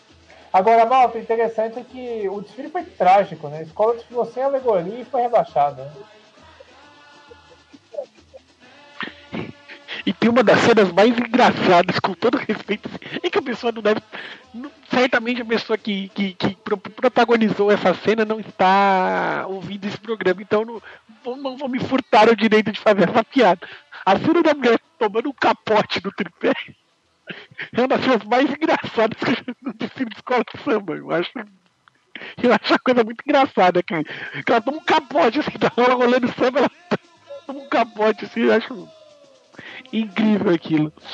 Mas o, o desfile do. do, do, do- do- o samba do, do, do Colorado é incrível. Eu acho que. Eu não, não, não sei se. É que assim, todo dia, quando, quando, quando você fala assim, você fala, qual que é o maior samba que você já escutou no Carnaval de São Paulo? Eu acho que isso é uma coisa muito pessoal, muito, muito única. Não, você não tem unanimidade.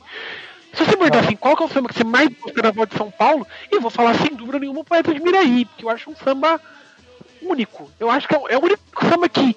Eu acho que do jeito que ele foi composto, ele serviria em qualquer momento. Porque a forma como ele conta a história é- é de uma forma. Só que se você pega o samba do Colorado, o samba do Colorado tem umas passagens que são absolutamente únicas e absolutamente relevantes até hoje. Deus não criou raça, Deus apenas criou vidas. Você acha que isso não passaria hoje muito bem na Avenida, por exemplo? Passaria, passaria brilhantemente. É um samba muito, muito único, muito especial e muito antenado até hoje. É um grande samba, eu acho. O Piero falou muito bem. Você pode, você pode falar que se não é o melhor de toda a história, é um dos cinco melhores. Se é um dos cinco melhores, tem potencial para ser o melhor de toda a história, entendeu? Então, não, é- não é injustiça você falar que foi o melhor de toda a história. Ao contrário. E sim, o desfile foi uma tragédia, é, é um desfile muito ruim. Tem essa cena muito engraçada que a mulher tomando um capote aí, eu acho muito engraçado.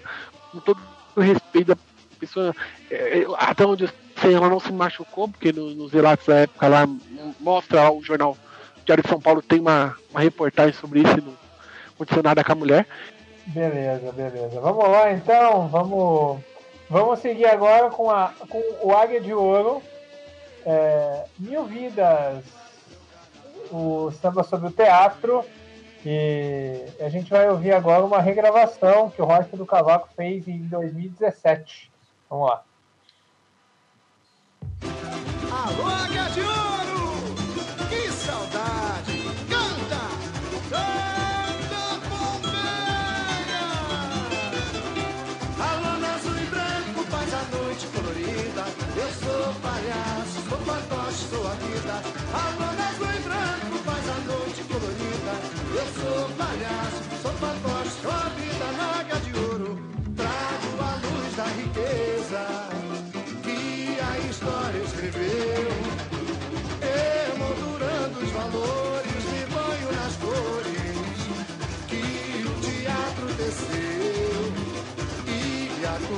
se abriu. Sou artista e represento vidas mil, vidas mil. Mostra a cultura.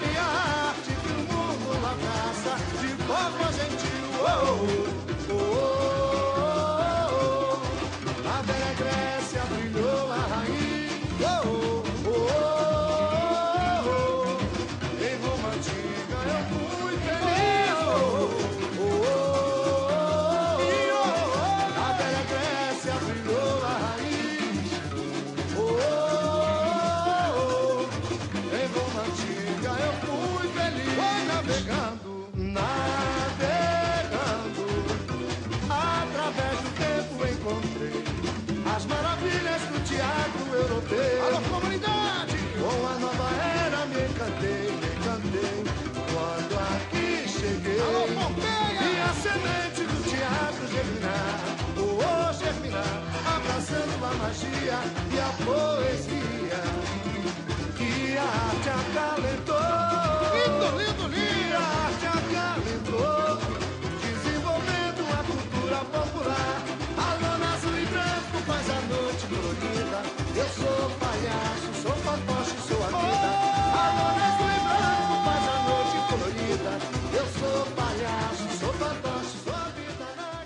E o grande samba da história do Águia de Ouro, atual campeã do Carnaval de São Paulo, para quem está ouvindo esse programa em 2020, né? Vai saber, né? Mas é um. Dependendo é, se, ô, Miguel, dependendo, a pessoa pode escutar em 2021 ainda e continuar sendo o Águia de Ouro, o atual campeão do Carnaval de São Paulo. Exatamente, exatamente. Aliás, aliás, a gente não debateu isso hoje, nós vamos debater nos próximos programas, né? É, o carnaval no meio do ano tá ganhando força, né? Agora que o prefeito de Salvador tá, tá querendo fazer uma comissão meio que única, né? Unindo todo mundo. Parece que o carnaval no meio do ano tá ganhando força. E, né? e- e eu não sei se vocês viram, mas vale sim, vai estar aqui a, a- a- o pessoal da SASP postou uma matéria hoje dizendo que segunda-feira vai ter uma plenária, segunda-feira, próxima segunda-feira, dia 20, vai ter a plenária que vai reunir a Prefeitura de São Paulo, onde eles vão entregar a proposta, as escolas de samba vão entregar a proposta de propor o carnaval em maio, junho ou julho ficaria essas três, esses três meses abertos aí, até termos uma definição geral aí de uma vacina e tudo mais. E se o prefeito aprovar, é a única forma de ter carnaval no ano que vem. Que fevereiro já não. Fevereiro dançou, digamos assim. Podemos já claramente falar isso fatalmente, assim, não teremos carnaval em fevereiro. Se tivermos carnaval, vamos dizer ser maio, junho ou julho. E aí só falta só a chancela oficial do prefeito Bruno Covas para tornar isso oficial. É, semana que vem isso vai estar mais, mais é, desenvolvido esse plano aí. Enfim, vamos continuar aqui que o tempo urge. É, Área de Ouro 84, Piero. Também é, é um belíssimo samba, é, tem trechos que, que também ficaram pra, pra história, né? Tipo, sou artista e represento vidas mil, mostro a cultura e a arte que o mundo abraça de forma gentil. É, é um samba muito poético, muito bonito. é, e assim, eu acho que indiscutivelmente é o grande samba da história do Águia de Ouro, né? Águia de Ouro, que é uma escola também tradicional do Carnaval de São Paulo, conseguiu conquistar o, o, o título do ano passado. E pra mim, esse samba de 84 é o grande samba da história da escola. Lembrando que o Royce Malta ganhou esse samba, né? É um samba que ele lembra muito porque é o, é o primeiro samba que ele ganhou. Por isso que ele, ele guarda com tanto carinho, né? E o, e o Royce, pra quem não sabe, é torcedor do Águia de Ouro. E, e é mais engraçado, né? O Royce ele canta 83 no Rosas, Nostalgia, campeão do carnaval, e no ano seguinte, sabe o que ele faz? Pega as coisinhas dele e vai pro Águia de Ouro. Tava subindo do acesso do programa especial. E ele fez o samba, gravou o samba, defendeu o samba na avenida, e a escola caiu, infelizmente, pra ele, né? Infelizmente pro Águia também. E ele acabou no ano seguinte voltando pro Rosas e construindo a história que ele construiu no Rosas. Mas o- onde ele vai, ele sempre lembra desse samba do Águia de Ouro e sempre lembra do Águia de Ouro, porque é como você falou, é a escola do coração do Royce, é a escola que o projetou, digamos assim, como compositor e, e cantor, porque ele começou lá também, né? Lá no- como apoio lá no carro de som e tudo mais, ele começou por lá. Sim, é, é, eu até achei que ele ia cantar no Águia. é, nesses anos, nos anos que ele ficou aí, depois da X9, ele passou por algumas escolas, mas não rolou. É, enfim, não sei o motivo O Águia sempre teve uma, teve uma é, sempre teve uma, é, uma questão, né? Tirando assim, se você for pegar o Águia desde 91, ele não teve um ano que ele não teve Douglas ou Serginho no Porto, né? É. Então ele, ficou, ele criou uma identificação muito grande com esses dois cantores. E o Royce ficou uma coisa mais nostálgica. Ah, o Royce já cantou aqui. Ah, o Royce já fez samba aqui. Não virou uma coisa muito Royce é do Águia, o Royce é a Águia. Entendeu? É, foi, foi, foi. Eu acho que isso é uma situação, uma coisa que impediu o Royce de cantar no Águia. A identificação do Águia com os dois cantores que ele teve ao longo da sua história, pô, se você pegar, são 30 anos e só você teve Douglinhas ou Serginho no Porto. Só teve um ano em 30 anos que não teve Douglinhas e Serginho no Porto no carro de som. Foi 2005. E, É, e eu foi acho que Paulo de Mocidade, é. que foi o Paulinho Mocidade. E eu acho que isso acabou sendo um fator que meio que deixou esse retorno do Royce ao Águia meio fora de cogitação ao longo dos anos. Porque quando o Royce estava ali meio desempregado, que foi em 2006, a escola tinha acabado de pegar o Serginho, no ano que o Royce ficou desempregado de novo, ele estava no acesso, a escola estava com o Serginho no Porto muito bem, voando, foi 2011, pô, o Serginho ficou no, no, no Águia no acesso. O Águia no acesso, o Serginho ficou lá. Então acho que é uma coisa que acabou sendo fundamental pro Águia é, não, não tentar, entendeu? Não, não buscar o, o, o Royce no cavaco pro seu, pro, pro seu microfone principal. Então vamos seguir aqui. É, agora a gente vai ouvir o samba da Cabeções da Vila Prudente de 1981, que quem conhece sabe que está no topo também dos grandes sambas do Carnaval de São Paulo.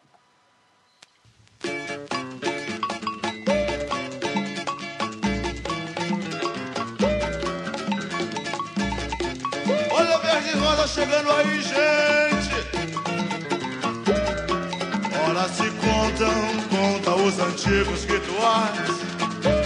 Que Xangô foi rei um belo dia. De batalar seu pai. Poderoso encanto recebia. Foi a dama prendada de riqueza. Ofertava todo o seu calor. O bando do encanto da nobreza contrariou a tradição do amor e Xangô, Xangô.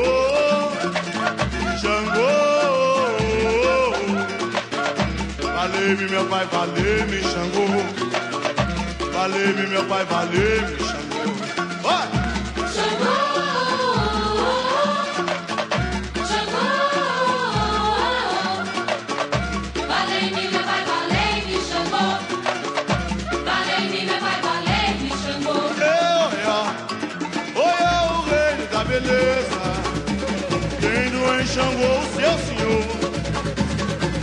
já cansado com certeza, o sol em moradia transformou. E hoje com herança, cabeções cantem seu louvor.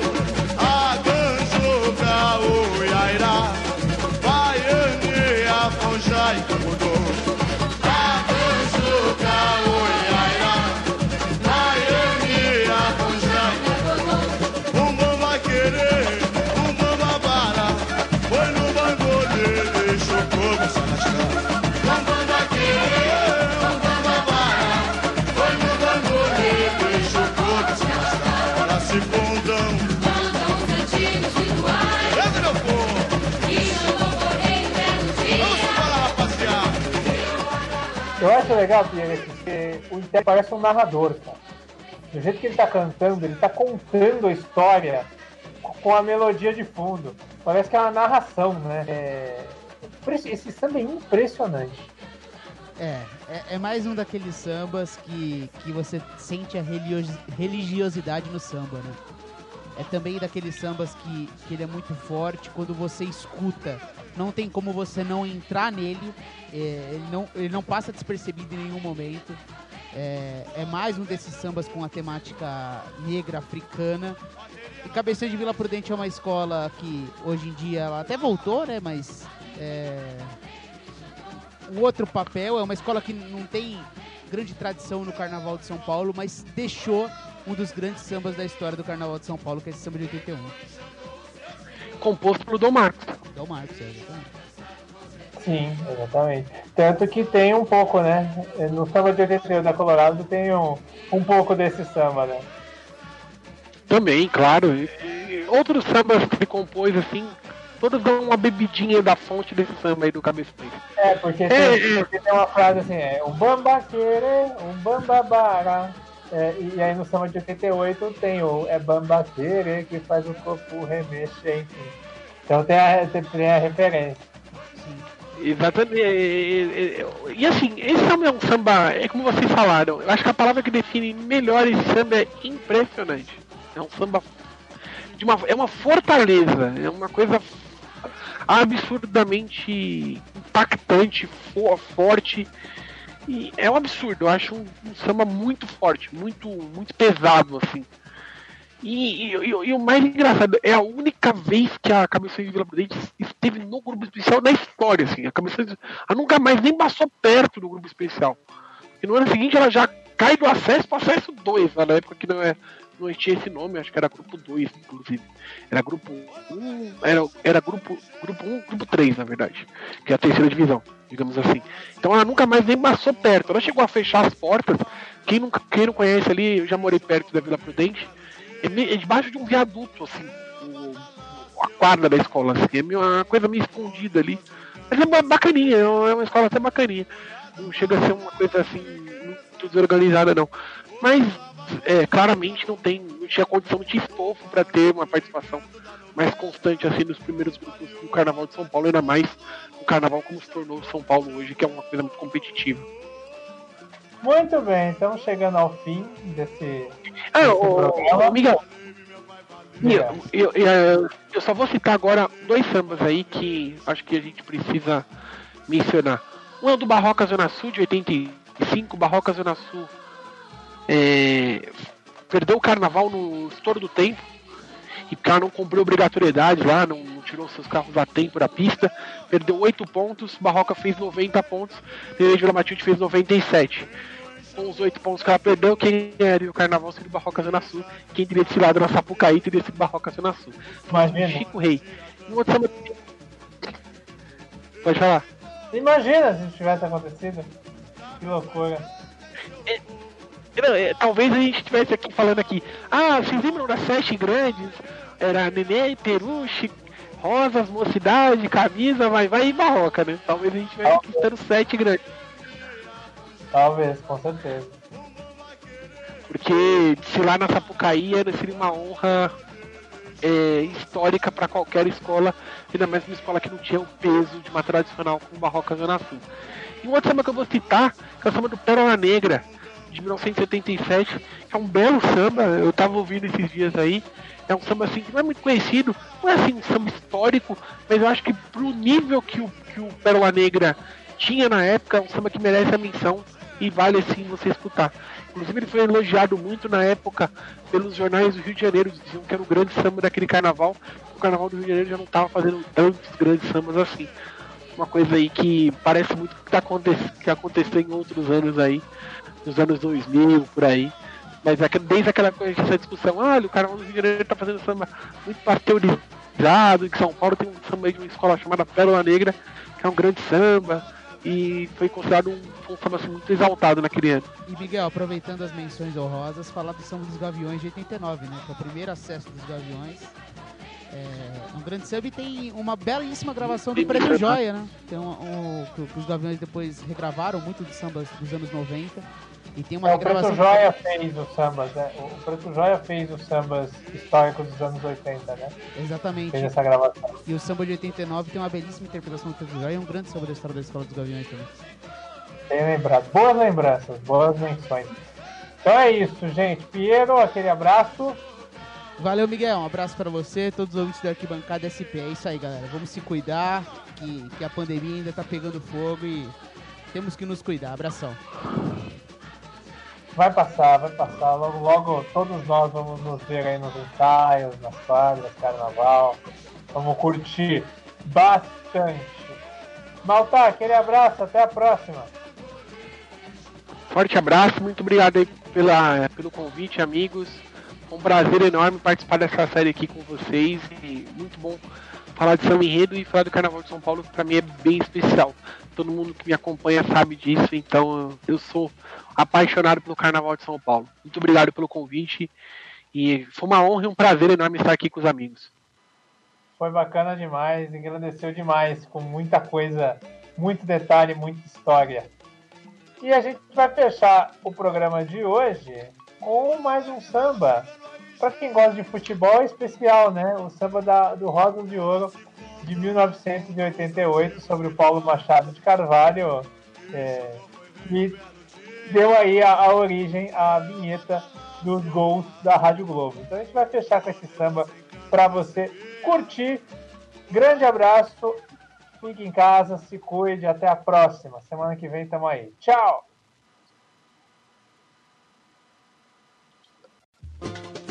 Alô, nação azul e rosa! Vamos embora, rapaziada! Entra no ar a poesia liga o rádio, a televisão, televisão, e ver Paulo Machado de Carvalho. O símbolo da comunicação entra no ar, entra no ar a poesia. Ligue o rádio a televisão, televisão, e ver Paulo Machado de Carvalho. O símbolo da comunicação se recordar, se recordar.